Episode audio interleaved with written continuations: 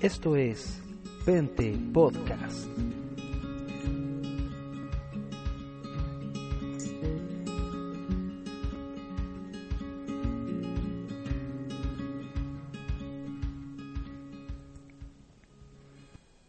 Hola, soy Cristian, hermano Cristian desde el sur de Chile. Para quien esté escuchando este podcast, este, esta locura, esta bendita locura, eh, quiero dar las gracias a quien esté escuchando. Eh, las plataformas en las cuales se está escuchando este programa, este podcast, son Podbean, eh, iVox y Spotify.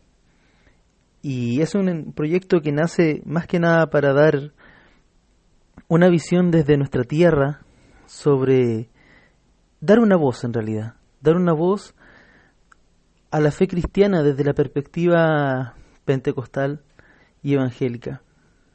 La idea es hacer un aporte y siempre abrir un diálogo y nunca hacer eh, tener esa soberbia de plantearse como una voz representativa y unívoca como en muchas instancias se ha hecho. En este y bueno, dicho esto, quiero invitarlos hoy día a reflexionar junto conmigo sobre la frase no toques al ungido de Dios.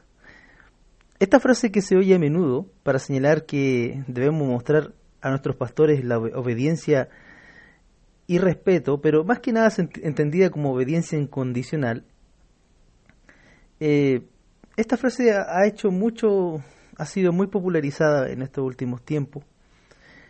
Y si es cierto que el pastor ha sido ungido, que en nuestras iglesias los pastores pasan por un proceso de se les unge, eh, como utilizando la figura del, del, ungimiento de los profetas, del ungimiento de, lo, de los eh, reyes del Antiguo Testamento y de los sacerdotes, que eran ungidos en el lóbulo, en, en los pulgares y en, la, y en los pulgares de los pies, distintas partes. Y utilizando la unción como símbolo del Espíritu Santo. Bueno, pero esta frase ha venido a significar últimamente que estos ministros son literalmente intocables y que oponernos a ellos o criticarlos viene a ser entonces como un pecado muy grave. ¿Significaría esto que tendríamos que someternos a ello con una actitud eh, servil? Es decir, someternos a ellos sería como la única actitud legítima frente a este, estos hermanos ministros que son parte del pueblo de Dios, pero con una eh, responsabilidad especial. Ahora esto también se ha dicho mucho para otros líderes y, bueno, hay iglesias que creen en esto, en profetas, eh, como quienes siguen profetizando por sobre lo que ya dijo la escritura. Ahora, si tú pones a este tipo de personas como a este nivel y a, este, a esta categoría como ungidos de Dios, ¿quién se atrevería a tocarlos? Me refiero a tocarlos con a opinar, a, conversar sobre ellos, a, a evaluar también su ministerio. ¿Qué significa, ahora veamos, pero qué significa esta frase bíblicamente? Para interpretarla bien tenemos que escudriñar la escritura porque estas son las bases esta es la base de nuestra fe y práctica. Y vaya con lupa para entender su correcto sentido y no malinterpretarla. Todos sabemos que un texto sin un contexto es un pretexto y esta es una norma de interpretación bíblica o hermenéutica que significa que eh, un texto que está manipulado con otros fines, con otros fines que, la, eh, que no sean la genuina fidelidad a la palabra de Dios, no es válido, no tiene validez y ni ninguna interpretación que se haga a raíz de eso. Esta frase tiene, no toquéis a mi ungido, tiene una historia muy interesante. El joven David, en el Antiguo Testamento, era un fugitivo del rey Saúl, quien lo buscaba para matarlo. En cierto momento Saúl se durmió en una cueva sin saber que más adentro estaba David con sus hombres. Esto está en Primera de Samuel 24.3. Todo esta, esta, era una oportunidad dorada que Dios le estaba dando a David, si lo vemos de, en esta perspectiva. Sus hombres, muy espiritualmente, le dijeron a David que este era el día que Dios le había dado, que le había prometido, he ahí que entrego a tu enemigo a tu mano y harás con él como le pareciere. Pero sorprendentemente, David no mató al dormido rey, sino solamente calladamente cortó la orilla de su manto. El de Saúl me refiero. Y esto para mostrar que, que le había salvado la vida a su propio enemigo.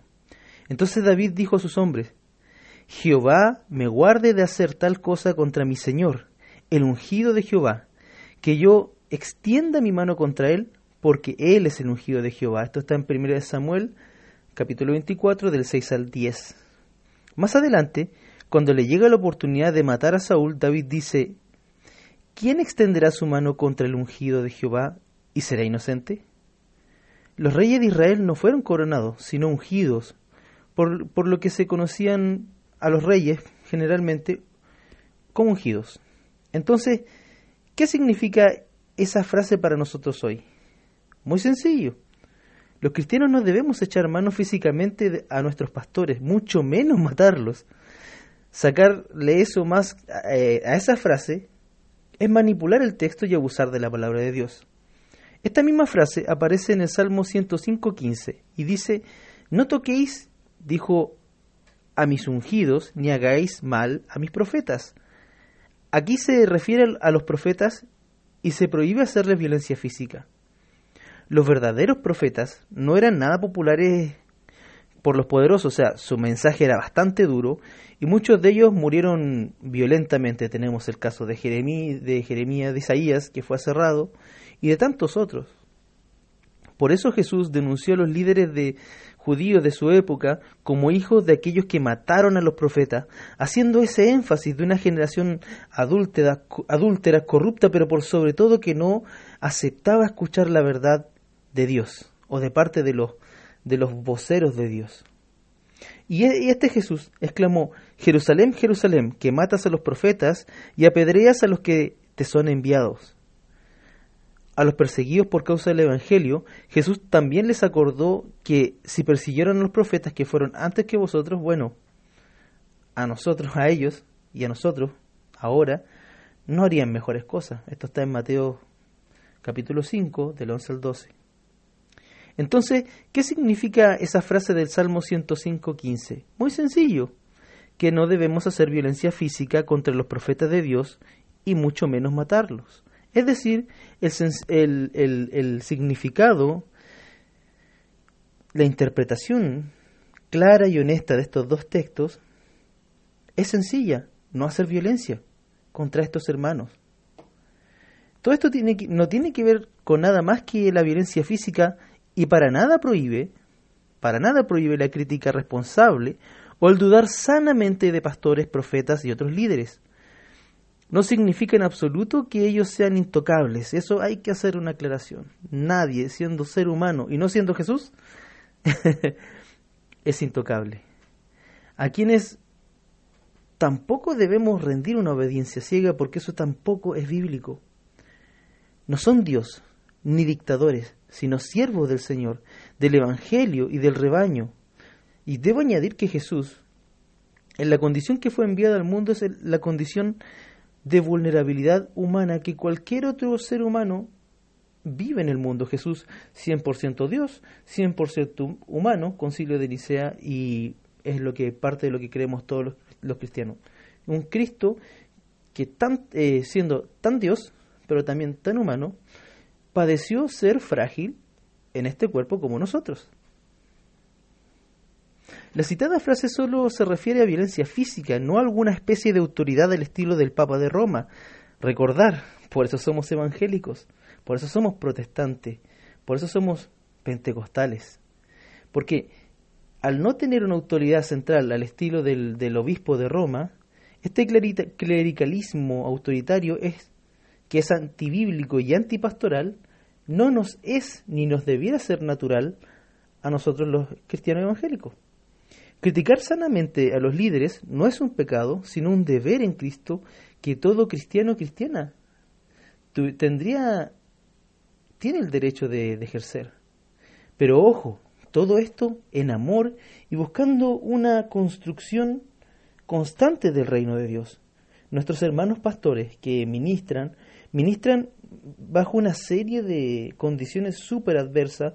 De hecho, una de las profesiones que tiene mayor cantidad de muertes por depresión, presiones, estrés o, suicidio últimamente que ha sido un azote, eh, ha sido porque este ministerio realmente es, es eh, estresante.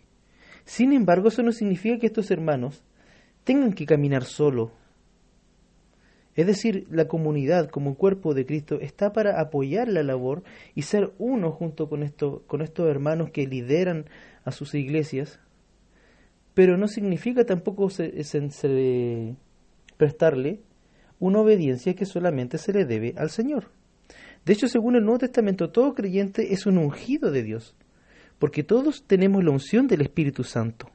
Esto está en Primera de Juan, capítulo 2, del versículo 20 al 27 y en Primera de Corintios, capítulo 1, del 21 al 22. Precisamente eso es el sentido del día de Pentecostés. Por eso, Pablo exige que cuando alguien profetiza en la congregación, que los demás juzguen. Eso está en Primera de Corintios, capítulo 14, 24.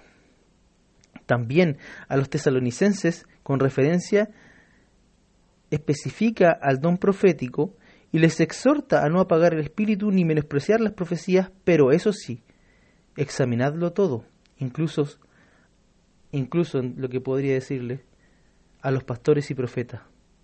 Estamos llamados a retener lo bueno y criticar lo malo, pero la crítica tomada del punto de vista constructivo, como, como voces que proponen, dado que la iglesia es el cuerpo de Cristo, no la empresa de un pastor. Es patrimonio del reino de Dios, no patrimonio de una familia pastoral. Y si esa iglesia o esa, cae en esas dinámicas donde el pastor se convierte en un dictador, difícilmente será una iglesia verdaderamente pentecostal y difícilmente se tendrá la presencia del Espíritu Santo. Bueno, hermanos, esa fue la reflexión de ahora eh, que quería compartir con ustedes. Puede seguirme en mis redes sociales en Facebook. Estoy en eh, como hermano Cristian Vidal en Facebook. También me puede encontrar bajo ese mismo pastor Cristian de Conce en, en Instagram y en Twitter. También me puede encontrar como hermano, arroba hermano Cristian. Si quiere contactarse conmigo, hacer alguna duda, consulta o algún aporte, tiene mi correo que es pastorcristianb, con b corta, arroba gmail.com todo con minúscula y todo juntito, sin ningún signo. Y bueno, me despido de ustedes hasta la próxima entrega. Dios me los bendiga y espero contar para, eh, con ustedes para otro próximo capítulo. Un abrazo. Esto es Pente Podcast.